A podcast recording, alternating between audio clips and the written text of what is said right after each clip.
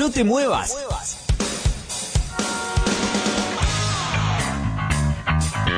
Llegó la hora.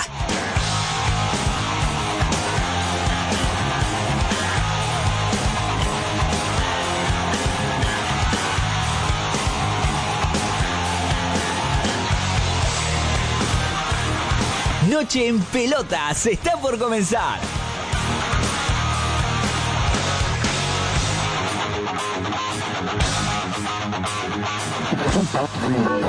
Pará, pará, ¿qué haces? No cambies de radio. Quédate escuchando Noche en Pelotas, tu último resumen deportivo y algo de música.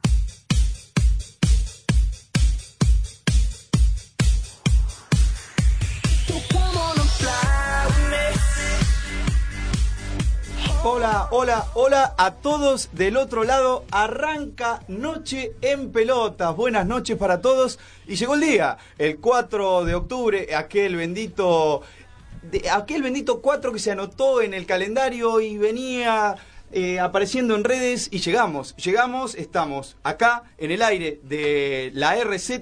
Todos los jueves vamos a estar brindando información deportiva una hora una hora por ahora, por ahora. Estamos tratando de, pero bueno, recién empezamos, porque esto de la agenda deportiva cargada siempre y vamos a estar desmenuzando un poquito lo que nos deja la agenda de los deportes a lo largo de la semana, del fin de semana. Mi nombre es Dani García, esto es Noche en Pelotas, tu último resumen deportivo y los agradecimientos de rigor, como siempre, para Agustín Balestrini que es nuestro operador técnico que le iba a decir que me iba a trabar con su apellido y pasó, pero no importa. Eh, Lucía Friedman y Florencia Sánchez también en la producción, siempre ayudando para que todo eh, salga impecablemente. Bien, eh, vamos a adentrarnos directamente en lo que es, porque tengo compañeros que van a estar ayudándome con esto de un poquito de información un poquito de debate. Hay de todo, muy bien cargado y ya los voy a presentar, para que más preámbulo. El primero que voy a presentar está a mi izquierda y es el señor Carlos Monen. Buenas noches. Muy buenas noches a todos. Eh, una noche especial, tan esperada. eh, por suerte estar acá. Eh, lamentablemente no me tocó el mejor día, ¿no? Porque esta voz tomada no, no es lo mejor que me pudo haber pasado este 4 de octubre. Pero contento, feliz por estar en este programa dando inicio a un ciclo nuevo. Bien, eh, seguimos presentando a mis compañeros y el siguiente elemento de los denominados Beatles NEP es el señor Cristian Reskin. Buenas noches. ¿Qué tal, Dani? Excelentes noches. Llegó el día. ¿Llegó? Llegó. Después de tanto que lo deseamos, lo soñamos, acá estamos. Para hablar un poco de dos pasiones que nos unen. El deporte y dónde? En la radio donde todos, creo que los que estamos sentados acá, amamos con locura. Eh, este día no quiero dejar de agradecer a tres personas que son muy importantes para mí, que hicieron eh, posible que esté sentado acá, que es Sandra, mi mujer, y mis dos pequeños, Tommy y Estefanía. Así que les mando un beso grande y no me quiero emocionar, pero bueno, es un día eh, muy esperado, así que esperemos que sea el primero de muchos días que estemos acá. Muchos, este es el primero y seguimos con la presentación y el otro elemento, el último, el cuarto elemento sería, es otro Cristian, Cristian Corbalán, ¿cómo le va? Buenas noches chicos, buenas noches a la audiencia, ¿cómo les va? Bueno, antes que nada, Dani, agradecerte por la oportunidad. Eh, lo que se fue cargando como un proyecto, allá como fue un trabajo práctico, ¿se acuerdan? Que empezamos con esto, eh, le fuimos dando forma y hoy lo convertimos en realidad. Así que agradecerte a vos y vamos para adelante, como siempre. Eh, los agradecimientos de rigor también este, para las familias que siempre están, madres, hijos, este, novias, esposas. Eh, en mi caso, eh, Sandra, eh, Abril, mi vieja Elvira, que son pilares eh, este, en el día a día. Y bueno, sin ellas este, nada de, de- de- de las locuras que aparecen, que me aparecen, que nos aparecen, y por eso están acá sentados conmigo, eh, no, no, no podía pasar. Así que eh, fuera, fuera lágrimas, fuera emociones, y vamos a meternos directamente en eh, el deporte, que es este, lo que nos, nos, nos reúne acá, y el fútbol. Copa Libertadores de América, ¿sí? Boca está, que es lo primero que tenemos a mano, hoy es un, es un gran, es un, un gran día porque es el último, la última llave de los cuartos de final de la Copa Libertadores de América y Boca está en Belo Horizonte tratando de sacar adelante la llave con una ventaja 2-0 conseguida en Buenos Aires. un partido muy controversial, eh, ya de movida, por el tema, ¿no? Que todo lo que pasó en la previa de este partido tan importante para, para el ciclo de Guillermo Barros Echeloto y para, para Boca en sí, ¿no? Como institución. 21.45 estará jugando en Belo Horizonte, Dani. Eh, Boca formará de la siguiente manera. Agustín Rossi al arco, Julio Bufarini de lateral derecho. La dupla central estará compuesta por Carlos Izquierdos y Lisandro Magallán. Lateral izquierdo, Lucas Olaza. Finalmente le ganó la pulsada más. Eh, los tres volantes serán Wilmar Barrios, Pablo Pérez y Naitán Nández. y por otro lado, en la delantera van a estar jugando Cristian Pavón, Sebastián Villa y Mauro Zarate. Villa que se ganó el puesto el último domingo en el partido por la Superliga ante Colón. Hizo un muy buen partido y se ganó el puesto. La inyección de oxígeno que recibió el equipo de los mellizos Barros Esqueloto, como para llegar a, Belo Horizonte con un poquito más de energía y, esperando también este, qué es lo que pasa en cancha, porque del otro lado espera Palmeiras. Noche en Pelotas presenta las efemérides del fútbol. Un pequeño repaso por los hechos más destacados del mundo de la redonda.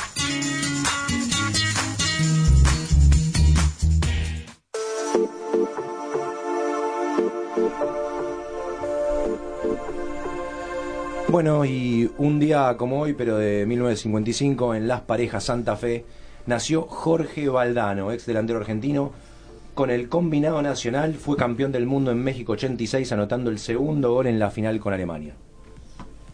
También un día como hoy, pero de 1992, eh, en la derrota del Sevilla en manos del Atlético de Bilbao, eh, por 2 a 1 eh, debutaba un tal Diego Armando Maradona. Un tal.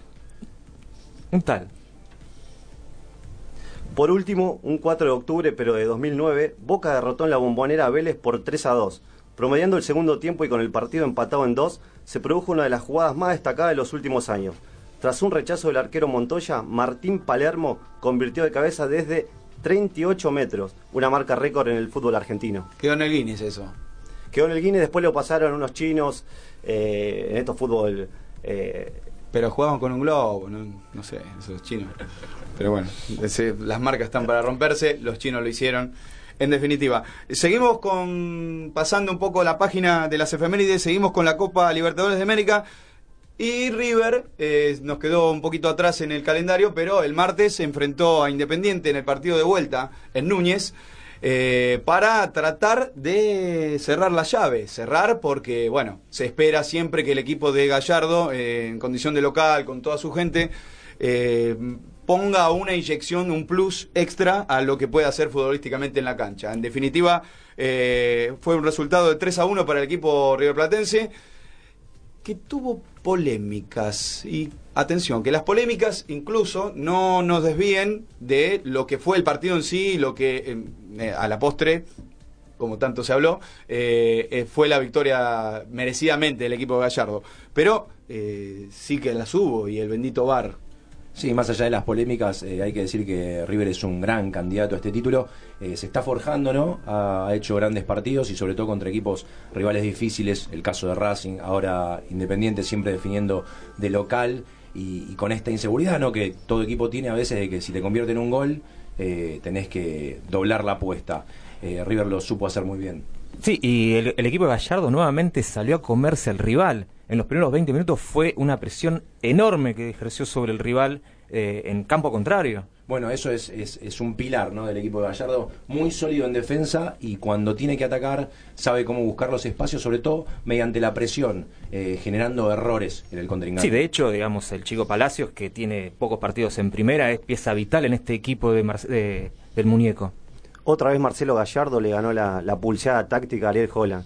Recordemos que en el primer partido había hecho un cambio para, para meter otro defensor más y le resultó en este segundo partido, en el partido de vuelta, metió un cambio, lo puso a Emanuel Gilotti, lo sacó a Pablo Hernández y la zona media de Independiente fue un tránsito rápido que aprovechó muy bien eh, el medio de, River. Es que no lo dejó pensar. Vos mirabas el, partido, eh, tanto por televisión y los que tuvieron la suerte de estar ahí. Eh, Nico Domingo le quedó gigante el medio campo para combatir contra Nacho Fernández, eh, Poncio. Corrió, de lado a lado, ni la tocó Domingo. No le podía tocar. Y de hecho Silva, que estaba detrás de él, haciendo las veces de esa línea de 5 que quiso eh, imponer Holland. No, no le dio resultado, lo tuvo que cambiar, de hecho, en el entretiempo. Corbis hablaba del estratega Gallardo. Esto decía eh, post partido. Fue una, una serie muy dura, ¿no? Contra un gran rival. Y siempre, creo que siempre estuvimos en el partido. Más allá de, de que el primer tiempo fue un partido muy disputado, de, de poco, de pocos espacios para jugar. Era, era un partido de, segunda pelota. Sabíamos que iba a ser así porque eh, estaba convencido de que Independiente no iba a jugar de, la manera que nos jugó ese primer tiempo. Intentamos ¿no? Eh, hacer ese, ese partido, tratar de, de sostenernos con, con nuestros volantes, nuestra, nuestros delanteros. Los primeros 20 minutos fueron buenos. Y después cuando Independiente salió a jugar un poco, ahí nosotros encontramos también en, ese, en ese eh, golpe por golpe que nosotros esperábamos que se diera en algún momento se empezó a ver en el segundo tiempo y creo que hicimos la diferencia. Bueno, un poco el análisis de Marcelo Gallardo de lo que exponíamos eh, recién sobre lo que fue el partido y, eh, y, el dominio del equipo local. Pero también este, no dejando pasar por alto las polémicas y el polémico VAR, como, como bien le decía Carlos. O no VAR. O, ¿VAR o no VAR? Porque no, no se solicitó, se consultó si fue o no fue una jugada que necesitaba de la asistencia de del, del, nuevo sistema, ¿no? Acá la gran controversia, ¿no? Un deporte, un deporte que tiene un reglamento que no contempla la interpretación, pero quieren instalar el VAR, que el VAR es interpretación pura, es eh, análisis, es imágenes, es eh, repetición en cámara lenta.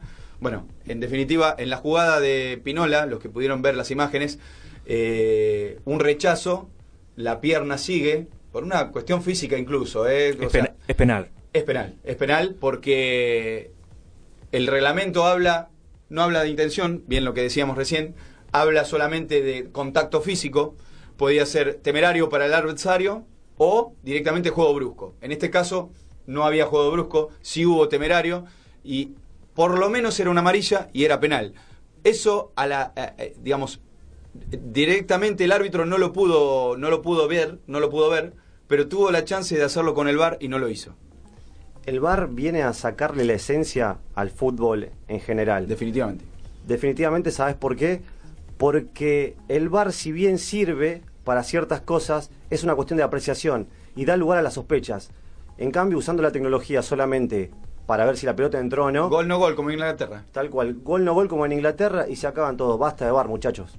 Eh, el VAR igualmente, ya lo hemos hablado bastante, ¿no, Festo? Me parece que está mal aplicado, ¿no? Eh, el caso de que solamente dictamine eh, una persona o un par de personas el hecho de si se usa VAR o no es eh, de, por demás arbitrario, valga la redundancia. Bueno, de hecho en rugby, que también se utiliza lo que sería el video ref en este caso, el micrófono está abierto. Exactamente. No hay comunicación cerrada entre los árbitros. Cuando en este se, caso no. Cuando se pide el TMO, todo lo que se hable entre jugadores y árbitros se escucha.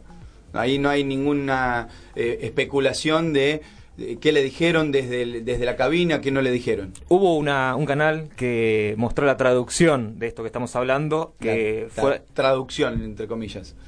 Fue exacto, que el árbitro del partido eh, pregunta si solicita o no solicita VAR, y le dicen que no, que es contacto del juego.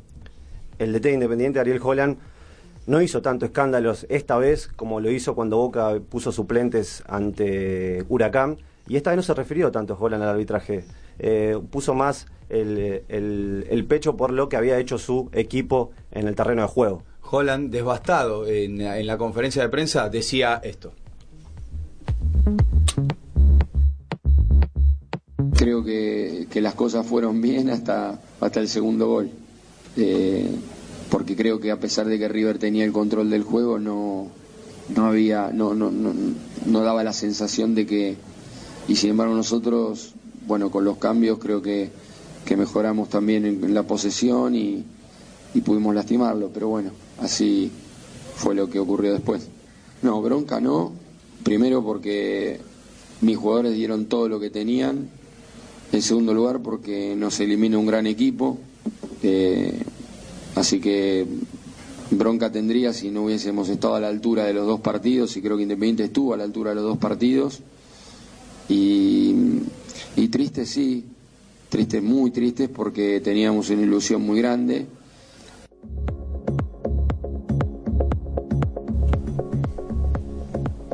Bueno, la palabra de Holland, lo que hablábamos de la tibieza, quizás, de... No habló, no habló de las polémicas, o poco, lo dejó pasar por ahí, claramente eh, eh, en, un, en un momento de la conferencia dio a entender de que era a su criterio expulsión y penal, pero lo dejó ahí nomás. Eh, me dio la sensación de que Holland, más allá de que sabe de que River lo superó futbolísticamente, y creo que la forma de, de Holland, las ideas, la ideología futbolística de Holland hace que tenga que reconocer por esta parte esto, creo que también el hecho de, de que admira, me parece, en cierto sentido, a Gallardo y a River como institución, eh, creo que también le jugó un papel en este sentido. Está, O sea, inconscientemente está preparando, entre comillas, eh, terreno para cuando Gallardo no esté. quién lo sabe, pero eh, podría ser así porque la verdad es que lo que pregona Holland por lo menos tiene una idea, si bien no símil a Gallardo, pero está orientada a eso y la verdad es que su, su fútbol pretende alcanzar lo que hoy es River, ¿no? Déjame sumarte un dato, Dani. Con la victoria ante Independiente, River consiguió un invicto de 31 partidos. Lleva. Al- igualó al récord en 2014 del mismo Gallardo, lo que habla a las claras lo importante y lo fundamental que ha sido el ciclo de Marcelo Gallardo y sigue siendo batiendo récord tras récord, ¿no? Ahora enfrentará en semifinales a Gremio, el actual campeón. Aquel partido que no se dio en la edición anterior, eh, quizás, bueno, por este esa eliminación, por un tanto polémica y un tanto por impericia del equipo de Gallardo, ¿no? Porque quedó, es lo mismo que planteábamos acá, lo mismo que planteábamos acá, que estaba eh, sesgado un poco el tema con, el, con las polémicas, pero el partido también se juega en la cancha. Sí, eh, en ese partido creo que River parecía que prevalecía y de repente no sabemos cómo, también hubo, hubo impericia, como vos decís, más allá de algunos arbitrajes controversiales, el caso de la pelota de Escoco, ¿no? la, la, ma- la mano en ese penal que podría haber sido la definición del partido pa- en favor de River, me parece que todo eso jugó un papel importante. Eh, esta es una parada importante para River. Acá es donde quizás eh, haya otro tipo de, de planteo táctico. A mí me da la sensación de que los, los equipos argentinos, cuando van a la cancha de River hoy por hoy, tienen un respeto demasiado grande. Vamos a ver qué pasa con, con el gremio de Porto Alegre. Un gremio diezmado, por si se quiere, por la, por la ida de Artur al Barcelona, pero con un Luan implacable que está siendo una de las figuras de esta Copa Libertadores. Eh, vamos a, a- a consultar directamente con un protagonista, un gran protagonista, un gran protagonista de- del fútbol argentino, un héroe nacional, como alguna vez eh, él se, se- se autodenominó. Dijo, yo fui a Italia como futbolista y volví como héroe nacional. Bueno, debe ser difícil este, jugar un poco con, con eso, pero lo tenemos hoy en el primer programa de, de Noche en Pelotas a Sergio Javier Goicochea, nada más y nada menos. Eh, Goico, Dani García te saluda. Gracias de antemano por eh, este tiempo en Noche en Pelotas. No, gra- buenas noches, gracias a ustedes. Yo, pará, no dije héroe nacional, dije que había vuelto con una condición de popular. Yo tampoco me voy a autoproclamar héroe nacional. Pero eras un héroe, Goico. ¿Eh? O sea, para nosotros eh, es- eres un héroe. Eh, sí, fue- Yo creo que para- no solamente para nosotros, ¿no? Acá, acá hay una mínima porción. Mm. Bueno, eh, te, meto un poquito en tema. Bueno, estábamos hablando de, de, de River, del VAR, de toda esta controversia que, que, que- está metida tanto en la Conmebol como, como en Sudamérica.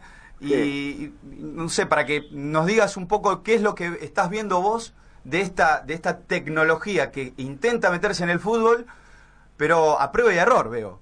Sí, sí, sí. Lo que pasa es que para mí debería tener una etapa un poco más, eh, a ver, de, de adaptación en partidos menos importantes y que se pongan en claro las reglas, porque nosotros a veces discutimos y no sabemos si le tienen que avisar desde el centro de control, si el que toma la decisión es el árbitro, si la pide el árbitro y los otros, o sea, está como medio, hay una confusión muy grande en eso.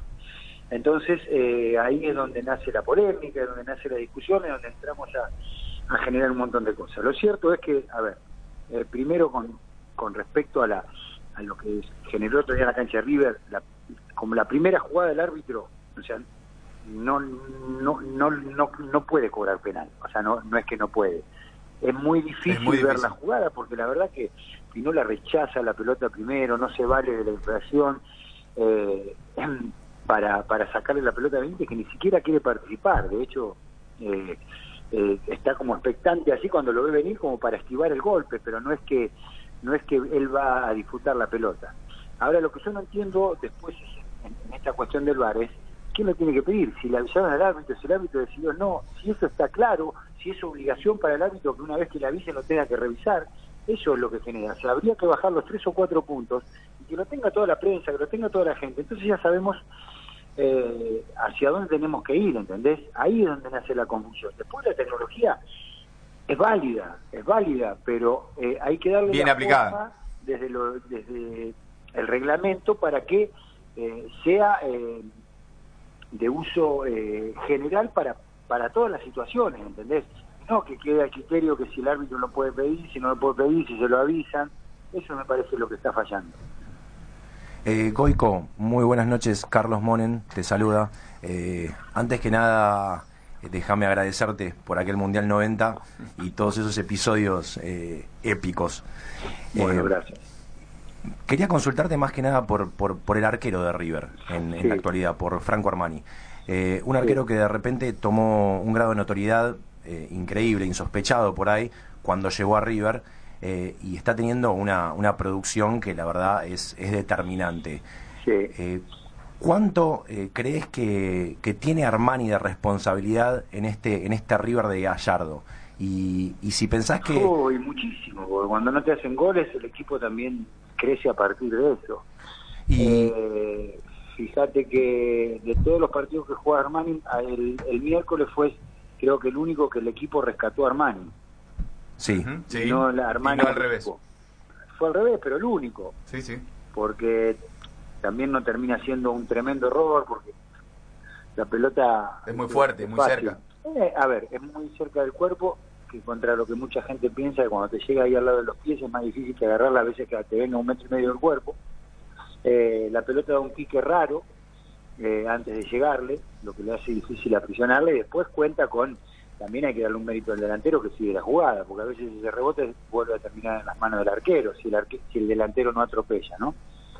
Eh, pero bueno, me parece que es súper importante porque le ha dado seguridad eh, y aparte la seguridad a veces eh, no solo la das, sino también que la, la transformó en el hecho de la cantidad de vallas invictas que tuvo. Entonces cuando vos tenés el arco en cero, estás mucho más cerca de ganar o el esfuerzo a veces por ganar eh, es mucho más chico, porque cuando no estás bien compensado te hacen dos goles, tenés que hacer tres para ganar. Y muchos partidos River los terminó ganando por uno, por dos goles, eh, y cuando la sequía goleadora fue poca, se quedó para empatar y no perder el invicto, ¿no? Goico, ¿qué tal? Te habla Cristian Regín de este lado. Buenas Eh, noches, ¿cómo te va? Bien, eh, me sumo también a, obviamente al agradecimiento de Charlie con respecto al 90. Eh, yo quiero ir para el lado más de lo que fue la actuación, en realidad el choque que tuvo Armani para con Mesa Sí, no en esa penal. disputa en la última pelota. No hay penal. No es penal. No hay penal, no, no, no, porque no hay penal. A ver, acá nosotros tendríamos que, tendríamos que hacer dos programas. Uno es el real y el que ve el árbitro, Sí. y otro después con la que vemos nosotros con seis repeticiones. ¿Entendés? A ver, no hay penal porque si vos mirás, yo me baso en una repetición en la cancha ni lo hubiera cobrado porque, a ver, si vos la ves la jugada rápida en la cancha donde está el árbitro, ¿quién fue el que chocó? ¿Armani chocó a Mesa o Mesa chocó a Armani? Y en teoría, por lo que se ve por televisión, es el no, no, choque. por televisión no. Yo te digo, parate en, en, en el, a 10 a 5 metros del círculo central del Monumental y tratá de descifrar si en la jugada rápida desde la cancha, parado a la misma altura, quién fue el que chocó a quién, Mesa Armani o Armani a Mesa. Sí, yo te digo que Armani lo choca a Mesa. Sí, por lo que viste por televisión. me, estás mintiendo, ¿eh? No me mientas. No, no, no, te soy sincero, No, no, mi apreciación. bueno. Es más, me hizo acordar mucho a la jugada de Neuer con Higuaín, que llega primero a la pelota y después se lo lleva puesto Sí, al está Pipa. bien, pero llega la pelota, después no le hace foul. No fue penal de Neuer tampoco. Eh, a ver, Armani, si, si vos te basás en la televisión, mirá la cara de Armani. Nunca, Nunca le, nunca la le- exactamente. de la pelota. Nunca le quita los ojos a la pelota. Claro, no es que lo ve venir y, le- y eso pone los codos, va con la rodilla arriba para chocarlo a mesa. Él va en disputa del balón, la agarra, ni la suelta. ni la suelta. Porque si no ¿quién sería- es que ¿Quién es el que choca? Claro, porque si no sería muy fácil. El delantero o el, o el jugador que va a disputar con el arquero No, no. se queda así para que lo envistan y que No, le cobren claro, penal, y no es así. Claro, exactamente. No, no, el segundo no tiene ningún tipo de discusión. El primero te la compro por todo el, por el bar, pero la cancha no te lo cobro, porque la verdad, a ver, En la cancha no es penal. En la cancha no es penal. En la cancha no es penal. O sea, sacándome toda la parcialidad que yo pueda tener hacia arriba, ¿no? Eh, por el afecto que tengo a la institución y todo.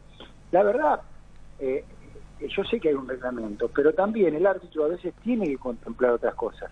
Y Pinola rechaza la pelota con el empeine, no va a buscar la pelota con la plancha. Exactamente. Rechaza con el empeine. El movimiento después, el gesto técnico le deja la, la- la pierna arriba, pero hay una intención de recogerla. Y cuando choca con Benítez, la pelota está a la altura de la platea Belgrano. Claro. Claro, claro, la pelota. O ya sea, estaba afuera. Sí, hay un reglamento, si, no, si entramos todo a criterio vamos a hacer cualquier cosa. Pero también hay que ese hay un pequeño porcentaje de criterio que el árbitro lo tiene que ver. Y para mí que el árbitro el otro día vio, en la cancha le quedó esa sensación que es un juego, un deporte de contacto, De contacto. que el tipo fue, Claro. rechazó la pelota y cuando chocó con Benítez la pelota estaba a la altura de la, de, de la platea Belgrano, ¿entendés? Exactamente, exactamente. Eh, estamos en Noche en Pelotas, eh, son las 9, eh, 31 minutos de la noche. Estamos hablando con Sergio Javier Goicochea. Buenas noches, Sergio. ¿Cómo te va? Cristian te saluda. Eh, consultarte, ahora se viene una serie de, de amistosos de la selección argentina, Sí. ya que tenemos a vos un, un referente de la selección. ¿Qué te parece el recambio que está imponiendo Lionel Scaloni? A priori, ¿no? Porque se ve, no están mal los históricos como Higuaín, los Di María, los Messi. Sí, Eh, ¿qué lógico, debería, eh. debería hacerse un mix entre ju- juventud y experiencia o habría que tiene que citar a los que mejor están. Y es lógico que esto, o sea, son, somos deportistas y hay un tiempo eh, cronológico que uno no puede evitar. Entonces, bueno, ahí llega un momento que si fuera por las trayectorias tendría que estar jugando Maradona en la selección. todavía. Diego no puede jugar en la selección. Definitivamente. Entonces me parece que está bueno esto de probar y, y que, que se hayan recambios y que hay ciclos que se cumplen y esto no es hablar mal de los jugadores, porque nosotros tenemos esta cosa de que, che, no lo llamó Higuaín, no, no, porque Higuaín ya está y porque Mascherano también ya está y no quiere decir que sean malos ni que hayan sido se cumplen los ciclos, tuvieron, tiene 12 años, ¿cuánto querés estar en la selección? ¿Entendés? Eh, y bueno, entonces hay un momento que se renueva, como se renueva en todos ámbitos. En el deporte a veces eh, hay una, cuestión física, hay veces una cuestión de, de edades también, porque a veces estás bien, pero eh, por ahí en un proyecto que se presenta de acá a cuatro años, si hoy tenés 31, deportivamente por ahí, no por el presente, sino por el futuro, capaz que no podés ser parte del proyecto, pero eso no tiene que enojar a nadie, chicos. ¿A Lionel Messi lo excluí de esta lista también? ¿Cómo? ¿A Lionel Messi lo excluí de esta lista? Sí, hoy lo excluyo, porque, a ver, ¿qué tenés que descubrir? Pues no hemos pasado del, del, del 2006, te tomo el 2007 si querés, que fue cuando agarró la manija en la Copa América de Venezuela, hasta el 2018, durante 8, 8 11 años eh, nos hemos pasado tratándole de armar un equipo a Messi. Y no resultó, me parece, en la medida que esperábamos, no digo que, pero no ha sido de la mejor manera, o por lo menos potenciar al mejor jugador del mundo. Entonces, vamos a, hacer, vamos a intentarlo al revés, armemos un equipo y después insertemos a Messi. Te retrotraigo un poquito, Sergio, volviendo un poquito a River. ¿Es casualidad que los equipos de Gallardo tengan arqueros eh, que son eh, decisivos en, los cruces de copas, en los campeonatos? ¿Es casualidad que haya estado en su momento Barovero, tuvo un, breve impas eh, con, con Luz que no alcanzó a, llegar al, nivel y de repente traigan a Armani? Eh, ¿Cómo se gestiona un buen arquero cuando no, no viene de las inferiores? No, y jugando, o sea, a ver, yo creo que por ahí lo, eh, lo de Barovero fue de, de menor a mayor, eh, y aparte también las grandes actuaciones de los arqueros se tienen que, se acentúan por los logros del equipo, ¿entendés? Porque si yo hubiera atajado los dos penales de Italia y mi compañero me daban tres, a la miércoles los dos penales que hubiera atajado yo. Claramente, sí. Es así, entonces a veces Barovero contó con un buen nivel y coincidió con los grandes logros del equipo. Eh, y después, bueno, de- de- sumarle la carga emocional de haberle tajado el penal a Gigliotti y un montón de cosas. Entonces eso también te, te ayuda a transformarte en un referente. Esa es la realidad. Y a Armani le va a pasar lo mismo, porque fíjate vos que Armani empieza a crecer y la primera gran actuación que tiene es justamente contra Boca en la superfinal, que significa un título. Eh, y después de ahí se asienta y, y obviamente todo este gran trabajo que hizo el River lo corona eh, con lo corona con, con la Copa Libertadores o con algún otro título, imagínate que siempre va a ser mucho más superlativa la actuación del arquero. Y que en estos cruces, cuando uno hace la evaluación, eh, y sobre todo cuando existe el gol de visitante doble, mantener el arco en cero es mucho más valorable todavía. Nos estamos dando un gusto enorme acá en Noche en Pelotas y Goico, no te queremos sacar más tiempo. Te pregunto la última, cortita. Eh, te vemos este, afianzado ahí los domingos este, con el Colo Lieberman. ¿Cómo, cómo estás eh, en tu labor? Bien, bien. Yo es una carrera que elegí ya hace muchísimo tiempo. O sea, yo estudié, me preparé, empecé a trabajar y ya, ya hace casi la misma cantidad de años que laburo en esto que lo que fui profesional del fútbol. O sea, eh, lo disfruto mucho, eh, me gusta hacerlo y, bueno, acá estoy. Eh, tratando de, de no perder eh, la calma en el programa que a veces toma ¿viste? una temperatura elevada, está bueno, está bueno porque se discute con mucha pasión. Bien, Goico, bueno, te agradecemos, este, como, como lo hicimos al principio, de antemano eh, todos los conceptos y lo, lo, lo, todas las palabras que puedas este, tirar acá en la mesa y siempre siendo muy claro y desde la experiencia y, y, y bueno, nada, eh, agradecerte nuevamente por, por este tiempo en Noche en Pelotas. Bueno, les mando un abrazo, que tengan un buen ciclo. Gracias, Sergio, un abrazo. Gracias a ustedes, chao, chao. Bueno, pasaba por Noche en Pelotas eh, nada más ni nada menos que Sergio Goicochea. Y dejando varios conceptos muy interesantes. ¿eh? Muy interesantes. Sobre todo el de, el de la selección, la verdad me, me, llamó la atención. Sí, sí, y también hablando del penal famoso que nosotros creíamos Adenoyer al Pipa Higuaín. Yo no, yo no creía. Eh, él, él, él, se agarró el poroto. Se agarró el poroto. Yo sumé uno ahí, sí. Está bien, está bien. Está bien. 20, eh, 21 a 37 minutos, eh, 20 grados. Seguimos en Noche en Pelotas. Si querés comunicarte con nosotros, llámanos al 4371 4740 o envíanos un WhatsApp al 11 22 62 77 28. También nos podés encontrar en Facebook, Twitter o Instagram como arroba Noche en Pelotas y en nuestra web nocheenpelotas.com.ar.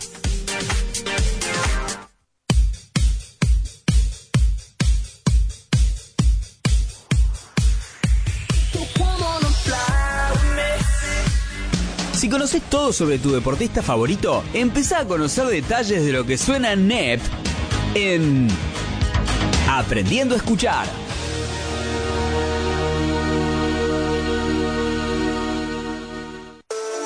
Y muchachos les traigo algo para escuchar. Es una banda que a mí particularmente me gusta mucho. Eh, este disco tiene el mismo nombre que tiene el tema este, que se editó en 1999 bajo el nombre Californication. Eh, son los Red Hot Chili Peppers.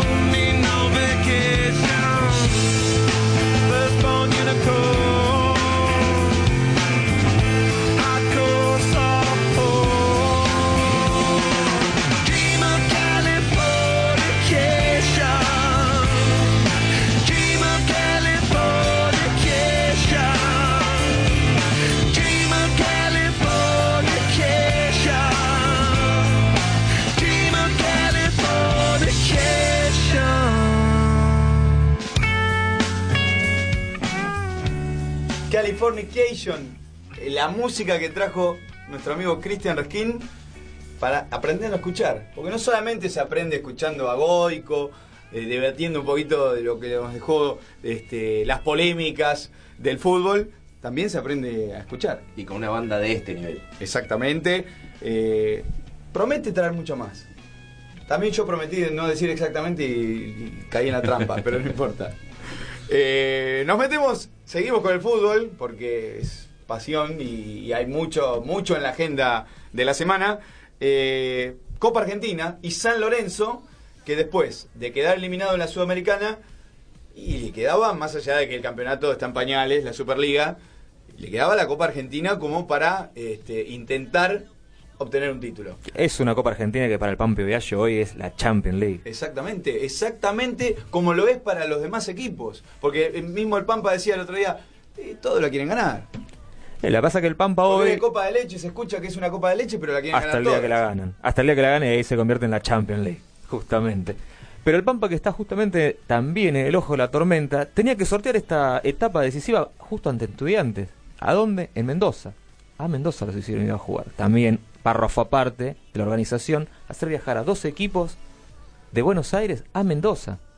Ya, nos vamos a meter con eso porque eh, hay, hay otro otro partido que, que se asoma que también una locura, lo quieren lo quieren mudar de provincia y bueno, pero ya, ya vamos a Más adelante. metiéndonos- metiéndonos en eso. Ahora es Estudiantes, es San Lorenzo y eh, el pasaje a la siguiente ronda. El pasaje que le dio San Lorenzo a los cuartos de final después de lograr un 3 a 1, como bien dijiste, eh, en un partido que chato, como viene acostumbrándonos el Pampa Viallo últimamente, que son partidos que tienen poco nivel futbolístico, donde tiene esa fortuna que lo caracterizó en el último año que está hace ya en el banco sentado. Ojo que, ojo que el estudiante de Benítez también es un equipo con poco.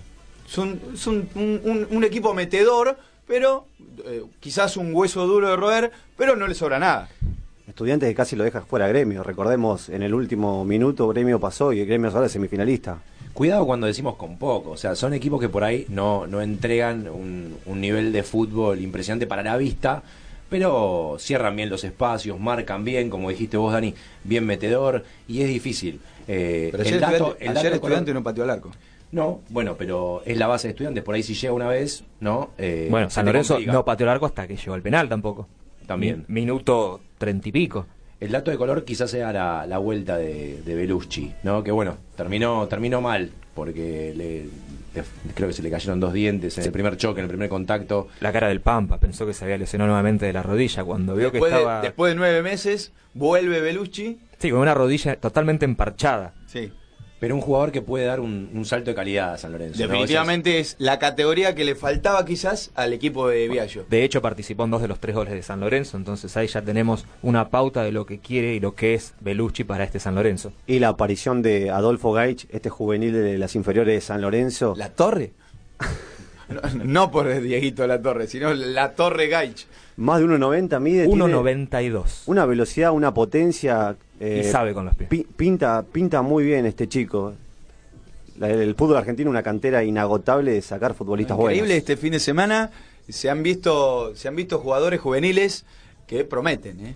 Pero volviendo al partido de San Lorenzo, como bien decíamos, eh, superó 3 a 1 a estudiantes y en la, prosa- la próxima etapa, eh, así se dice, eh, enfrentará a Temperley y el estadio es aparentemente eh, el Mar del Plata. Pero bueno, esto como dijimos al principio, la organización eh, más adelante determinará si es así o no.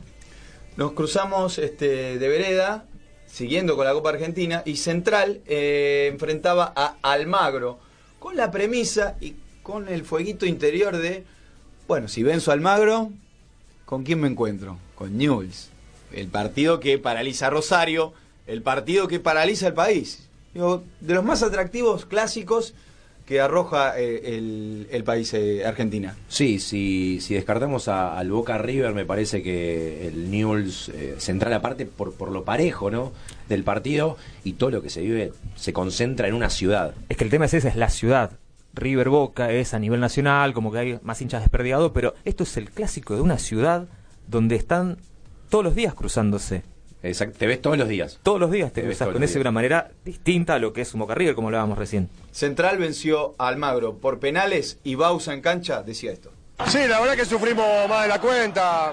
En el partido, en los últimos 15 minutos, creo que jugamos como para ganarlo, pero bueno, de última en los penales lo pudimos ganar, así que estamos contentos y, y seguimos, que es lo más importante.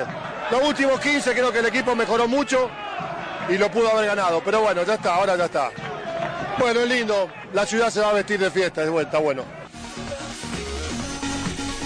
Bausa decía, la ciudad se va a vestir de fiesta porque ya palpita su duelo contra Newell's.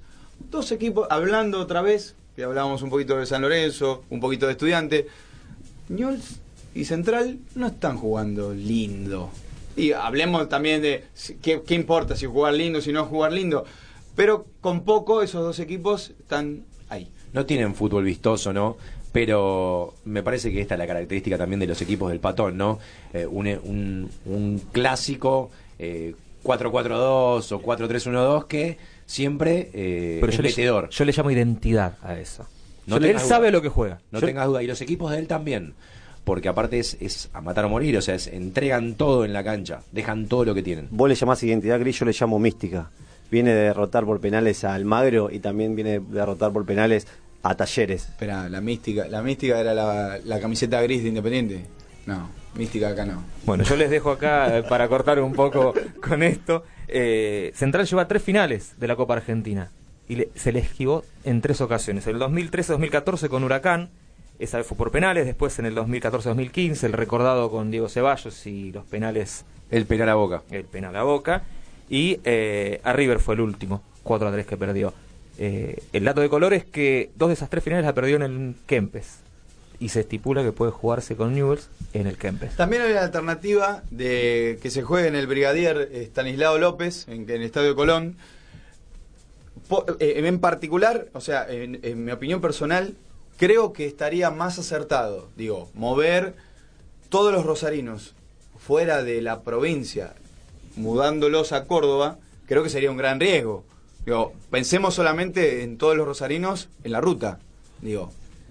Sí, igual es un clásico caliente, eh, es difícil evitar estos contactos y, y que vayan a la cancha de Colón, si bien por ahí puede ser, eh, digamos, un, un nivel de riesgo menor, no deja de tener ser un partido de riesgo. Ya se pusieron 2.000 operativos ¿no? de, de- para la policía, o sea... Veremos qué decide la organización otra vez en el ojo de la tormenta. Otra vez la política se metió en el fútbol, como tantas veces. Mónica Fein, El fútbol es política. Mónica Fein, la intendente de Rosario, quiere llevar el cotejo, como bien decías vos, al Brigadier López y con una capacidad reducida. Quiere que vayan 6.000 hinchas de, De cada lado. de cada lado. Inédito. Inédito. Lo último, Ridículo. eh, les dejo los cruces de lo que sería la Copa Argentina. Como bien dijimos, San Lorenzo Temperley, Nubes Rosario, del otro lado de la llave River con Sarmiento y Con polémica porque juega el domingo. sí que se postergó el partido del viernes porque esta organización de la policía no podía disponer para el operativo de seguridad. Y bueno, del otro lado Central Córdoba con Gimnasia de Esgrima de la Plata. Corbis arrancó, arrancó Boca, empezaba a menos cuarto, ya están jugando en el Mineirao. Cuatro minutos, Dani, 0 a 0. Bien. Eh, Boca que se juega. ¿El partido de ciclo? Es el partido del año y el partido decisivo para Guillermo, sin Por dudas. eso, partido de ciclo. Sí, sin puede- dudas. Es el partido del año. Cuando pase el partido del año va a ser el siguiente. Eh, digamos que Guillermo depende pura y exclusivamente de la Copa Libertadores. Bueno, hay un rumor que dice que a fin de año Guillermo se va a Estados Unidos. Eh, hablaste un poquito de la seguridad que no va a brindar la capital federal para los partidos que estaban pautados en la Superliga y es por los Juegos Olímpicos de la Juventud que se darán inicio este sábado 6, 18, 30 horas será la ceremonia inaugural. Eh, la ceremonia inaugural que se va a hacer, a diferencia de muchas sedes que antes ah, eh, tuvo como a los Juegos, eh, se va a hacer el 9 de julio y Avenida de Mayo, en pleno centro porteño. Gratis. Entrada gratuita, bueno, entrada, este, Acceso. con acceso gratuito. eh, bueno, bien, una buena iniciativa. Eh, veremos qué nos deja este evento, un evento de gran magnitud que apenas durará 12 días. Sí, eh, las autoridades están pidiendo que se llegue antes de las 18 por una cuestión organizativa eh, y se darán inicio a las competencias a partir de las 20. Participarán más de 4.000 atletas, Dani, de 206 países y los jóvenes argentinos nacionales que irán en busca de su gran sueño de conseguir una, una medalla olímpica serán 141. Bien, eh, Superliga, porque más allá de los partidos que no se juegan en Capital Federal, continúa con la fecha número 8 y Racing, el puntero, con 7 partidos. eh, de los últimos 7 partidos ganó los últimos 6. La máquina de, de Chacho. Con 16 puntos está primero absoluto de esta Superliga que tiene como seguidor más próximo Atlético de Tucumán, con 14. Parece que le vino bien quedar afuera de la, de las, ¿no? de la Copa Libertadores a. Racing. Eh, le dio un foco y, y lo está controlando bastante bien. Está jugando bien, parece imparable hoy. Eh, vamos a ver qué va a pasar el, el fin de semana cuando enfrente a, a Boca, ¿no? El próximo fin de semana. Me corrijo, Charlie, dije 16, no era 16, era 19 puntos que tiene el equipo del Chacho. Un empate, 7 victorias al hilo y Racing ahí arriba, que estará jugando este fin de semana. Estará jugando el domingo, Dani, a las 20 horas en el cilindro ante Boca Juniors. Veremos cómo sale el partido de hoy y qué es lo que ¿Cómo llega Boca ahí? Cómo llega Boca, ¿no? Sí, y, y Racing también que tiene la baja de los dos centrales, tanto Donati como Orban no pueden ser de la partida, una por lesión y el otro por llegar a la quinta amarilla. ¿Quién cabeceará ahora, no? Si no es Donati para el Chacho. No sé, sigue jugando papitas este, fritas en el, eh, las conferencias. Eh, selección argentina, un pecadito, porque hay fecha FIFA después de esta fecha 8. No están confirmadas las sedes y los horarios, pero sí los rivales. El primer rival va a ser Irak, que como bien dijiste todavía no tiene la sede definida, pero en el segundo partido que va a ser el 16 de octubre, enfrenta a su archirrival Brasil. ¿Dónde? En Arabia.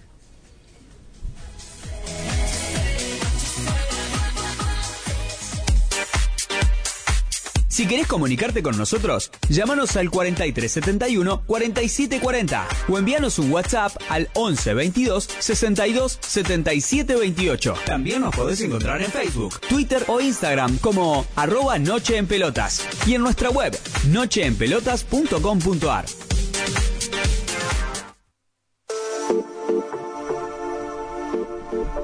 ATP de China, Del Potro está jugando, empezó otra vez este, a moverse en el circuito y ya ganó.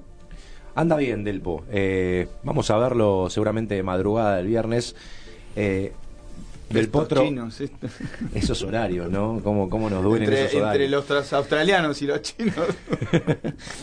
La Torre viene de eliminar a Karen Kachanov y enfrentará al Balcónico a las eh, 3.30 de la mañana. Estamos hablando de eh, Krajovic, Kraj- Krajinovic. Eh, va a ser uno de los, de los partidos de cuartos de final eh, para acceder a las semifinales. Ya se, se garantizó eh, un, un lugar en el máster de fin de año del Potro junto a Nadal, a Federer y Djokovic, nada más ni nada menos. Otro de los partidos que se van a dar de cuartos van a ser Fonini, que va a enfrentar a, a Fuxovic, luego Kyle Edmund y Dusan Lajovic, y Nicolos Basilashvili eh, va a enfrentar a, a, Yassiri, que dio la sorpresa de la semana al ganarle a Alexander Zverev, que era gran candidato al título. Antes de meternos en un pegadito de Champions League, eh, noticia de último momento, se cambió el horario de River Sarmiento de Chaco.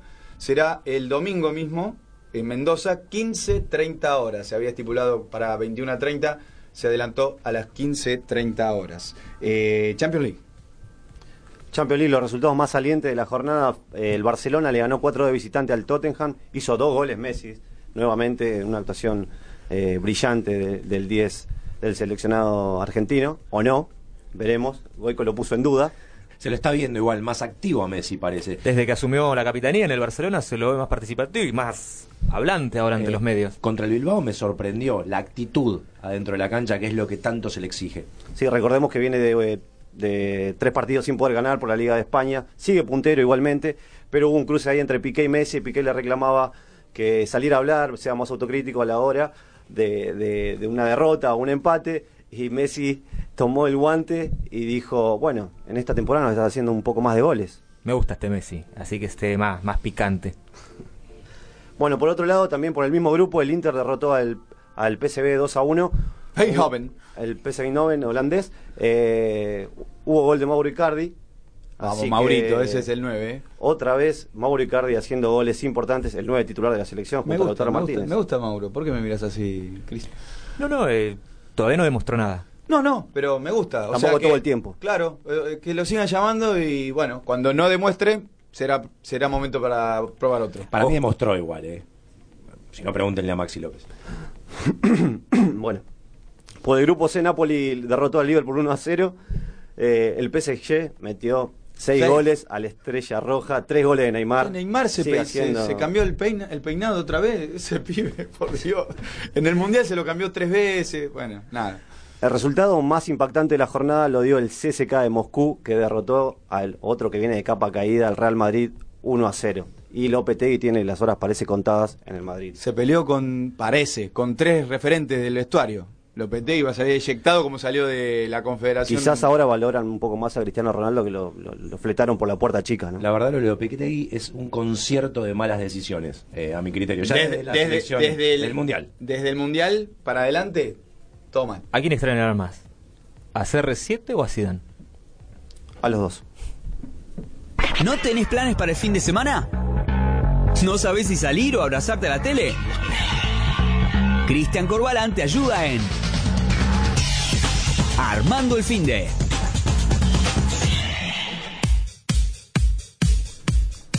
Ayer cumplió 37 años, quizás uno de los 10 mejores futbolistas eh, de los últimos 15 años del fútbol mundial. ¿De quién estamos hablando? Zlatan Ibrahimovic. Y por eso le vamos a recomendar un documental que hay en Netflix, se llama Becoming Zlatan. Y lo que pueden ver ahí es el factor humano de- de- del jugador. Mucha humildad. Mucha humildad, pero ahí vas Desde a entender su comienzo de Malmo. En el comienzo en el Malmo, en su paso por el Haya, las peleas con sus compañeros, pero vas a entender por qué Slatan es como es. Por, tuvo problemas con sus padres, un padre alcohólico, un padre muy exigente, una madre que le, le obligaba a, a hacer, a seguir la escuela. Y bueno, ahí un poco vas a entender por qué Slatan es como es, tan temperamental, ¿no? ¿Este fin de semana llueve? Este fin de semana no llueve, pero tenés una horita y media ahí que podés... No, no tenés que Estás hacer haciendo hacer. tiempo antes de irte a la ceremonia de los Juegos Olímpicos y te metes el, el documental y después salís para, para el centro. Becoming Slatan por Netflix. Exactamente. Y la última, eh, les dejo para el- este sábado, a las 19.40 en Salta, van a estar jugando los Pumas con Australia, lo que sería la última fecha del Rugby Championship, donde ya salió eh, campeón nuevamente los All Blacks eh, de siete veces, seis. Qué aburrido. Mucho, ¿no? Eh. Que, No, entreguen el cetro, ya fue. Bueno, con, en referencia a lo que fue el último partido, tienen tres cambios. Moyano por Delgui, Grondona en lugar de Lesana y Montero en lugar de Osanduk. Nuevamente, bueno, Noche en Pelota llegó a su término. El primer programa había que arrancar, arrancamos, ya rompimos el hielo, como se dice. Los, los saludos de rigor, los agradecimientos de rigor. En los agradecimientos vamos a hacer una mención especial para Roberto Corbalán, el abuelo de, de nuestro compañero este, Cristian, que nada más ni nada menos que hoy, 4 de octubre, está cumpliendo 92 años. Y él es el mentor de que este hombre le guste el deporte, le guste el boxeo y esté sentado acá con nosotros. El Felicidades a esa eminencia. el iniciador de que sea un amante por el boxeo y- por el fútbol claramente. El deporte de Hincha de apreciación. River, ¿eh? Bien, un saludo para Roberto. Yo también no quiero dejar de saludar a dos personas, mejor dicho, dos equipos, el Luigi Pirandero Fútbol Club y del Valle Fútbol Club, que también son parte de, de esto que estoy acá. Tengo que saludar a los toritos también. Señores, esto ha sido Noche en Pelotas. Que tengan buena semana, buena vida. Chao.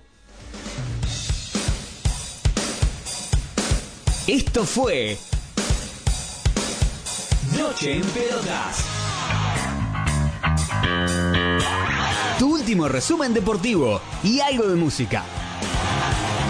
Nos reencontramos el próximo jueves acá, en la RZ www.larz.com.ar